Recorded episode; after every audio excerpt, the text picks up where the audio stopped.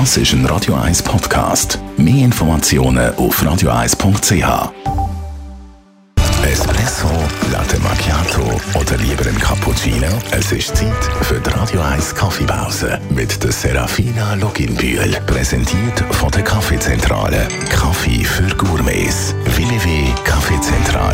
Heute reden wir mit der Serafina Loginbühl über Kaffeeverpackung. Serafina, wir reden über Kaffee. Ist Verpackung dort also essentiell und wichtig?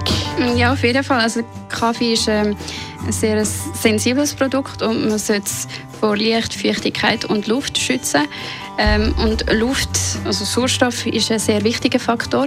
Ähm, wenn der Kaffee Kontakt mit der Luft hat, altert er sehr schnell und das wollen wir natürlich verhindern. Das heisst, man sollte Kaffee Vakuum verpacken? Kann man machen, wird oft bei gemahlenem Kaffee gemacht, dass man dann einfach eben in so eine Vakuumverpackung tut oder in eine Dose, wo luftdicht abgeschlossen ist.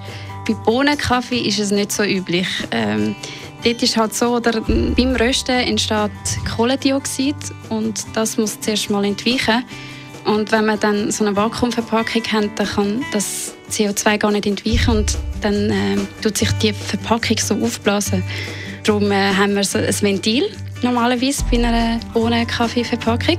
Und dort kann das CO2 entweichen und gleichzeitig keine Luft reinkommen. Wenn dann mal so eine Packung offen ist, muss man sie einfach so schnell wie möglich trinken? Ja, optimalerweise schon. Ähm, aber wenn du jetzt eine Kilogramm Verpackung hast, ist das natürlich ein bisschen schwierig.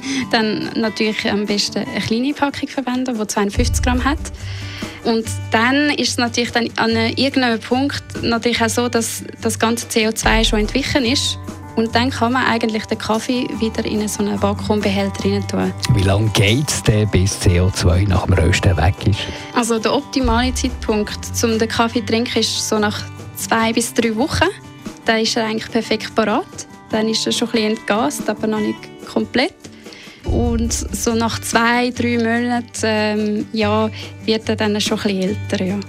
Die Radio 1 Kaffeepause, jeden Mittwoch nach der halben Zehn, ist präsentiert worden von der Kaffeezentrale. Kaffee für Gourmets. www.kaffeezentrale.ch